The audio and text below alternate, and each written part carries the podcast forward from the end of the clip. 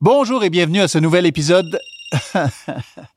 Désolé, ça c'est ma montre intelligente qui m'indique que mon rythme cardiaque est trop élevé. Je vais, euh, je vais respirer un peu.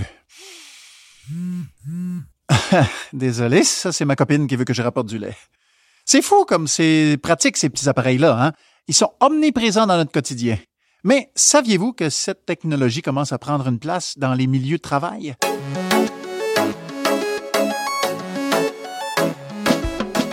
Dans cet épisode, je parle d'équipements de protection individuelle intelligent avec Ali Reza Saidi, chercheur, et Chantal Gauvin, professionnel de recherche à l'IRSST.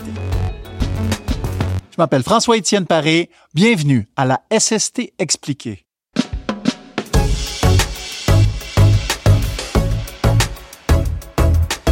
Bonjour à vous deux. Bonjour. Bonjour.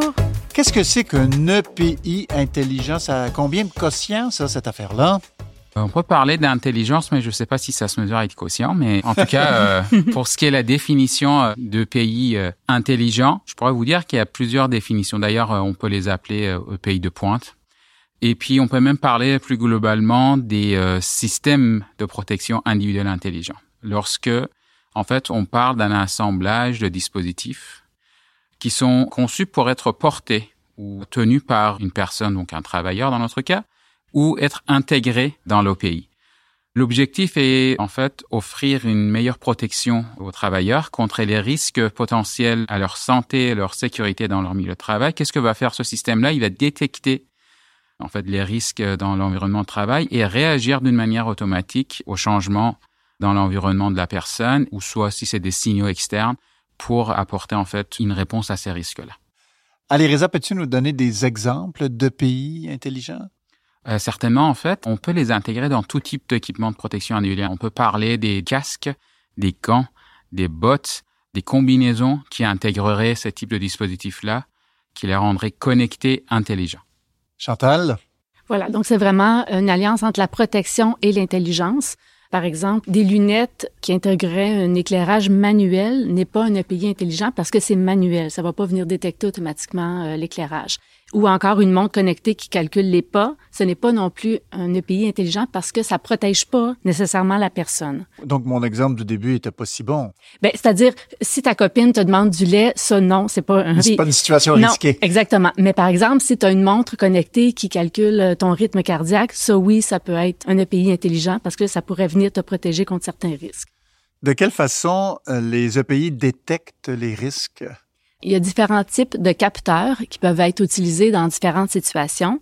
On peut avoir, par exemple, un accéléromètre et un gyroscope qui détectent les postures ou les positions euh, du travailleur et qui vont lancer des alertes en temps réel pour informer le travailleur d'un mouvement excessif qui peut être dangereux pour lui. Donc, ça pourrait le protéger contre des troubles musculo-squelettiques dans un contexte de manutention, par exemple. Allez, Reza, est-ce qu'il y a d'autres euh, façons de détecter les risques? Oui, on peut parler par exemple de l'exposition aux températures extrêmes. Dans ce cas-là, on va avoir des capteurs de température intégrés à l'intérieur et même à l'extérieur des vêtements de travail, des combinaisons de travail, qui vont mesurer les températures. Et puis, à partir d'un certain seuil qu'on pourra juger dangereux, ils peuvent déclencher de manière automatique des éléments chauffants ou refroidissants intégrés qui vont refroidir ou soit chauffer selon le cas le travailleur et le protéger contre ces agresseurs, on va dire, thermiques. Ils peuvent être utilisés dans les environnements extérieurs froids, donc en hiver, ou soit en environnement chaud, par exemple, comme les pompiers, ou soit, par exemple, dans la transformation des métaux, donc dans l'environnement euh, de travail.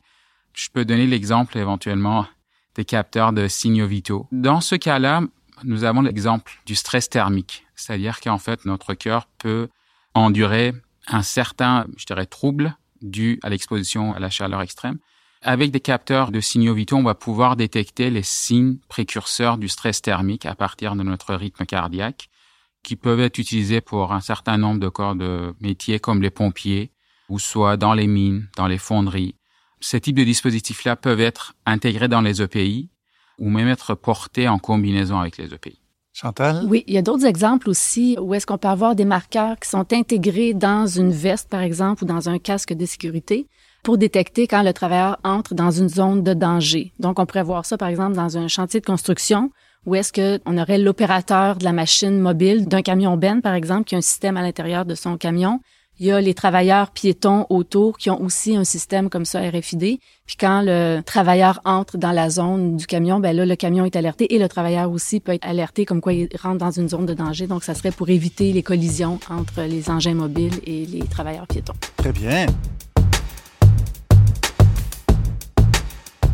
De quelle manière les EPI intelligents peuvent informer les travailleurs?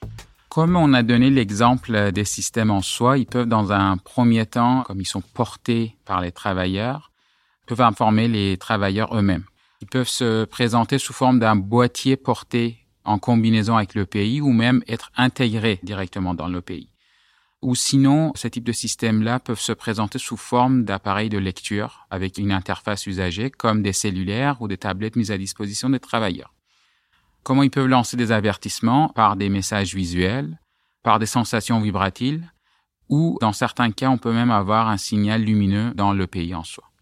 Reza a parlé qu'on peut informer les travailleurs, mais on peut aussi informer les superviseurs ou les travailleurs qui sont à proximité du travailleur en question. Ça pourrait être pour des situations de danger ou euh, pour porter secours plus rapidement. Donc, par exemple, un travailleur chute, son superviseur pourrait être alerté plus rapidement pour porter secours au travailleur. C'est relativement nouveau tout ça, euh, ces technologies-là, l'utilisation de ces technologies aussi en santé sécurité au travail. Est-ce que vous continuez à faire des tests et de la recherche dans ce domaine-là? Effectivement, d'ailleurs c'est l'objectif de nos travaux de recherche, mais euh, je me permets juste, comme vous parliez de nouveautés, de préciser sur le fait que il y a très peu de normes autour de ces types de dispositifs-là. Cependant, il y a plusieurs organismes qui commencent à développer des normes et puis qui travaillent sur la fiabilité et la performance de ce type de système-là. Et puis nous, de la même manière, on travaille sur ces aspects-là et puis sur l'intégration, leur implémentation euh, dans le milieu de travail. Et puis, euh, certes, il y a les bienfaits de ce type de système-là, mais on parlait de la collecte des données personnelles. Donc, certainement, il y a des questions à se poser sur la protection des données personnelles et donc la cybersécurité des données collectées auprès des travailleurs. Très bien, merci Alireza, merci Chantal. Mes invités, Alireza Saidi est chercheur et Chantal Gauvin, professionnel de recherche à l'IRSST. Merci à vous deux. Merci, ça nous a fait plaisir. Merci beaucoup. Merci à vous d'avoir été à l'écoute. Je vous invite à écouter les autres épisodes de la SST expliquée, le balado de l'IRSST sur votre plateforme d'écoute préférée.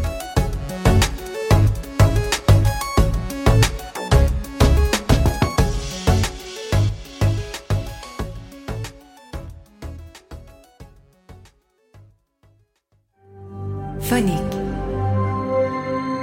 Le fin son de l'histoire.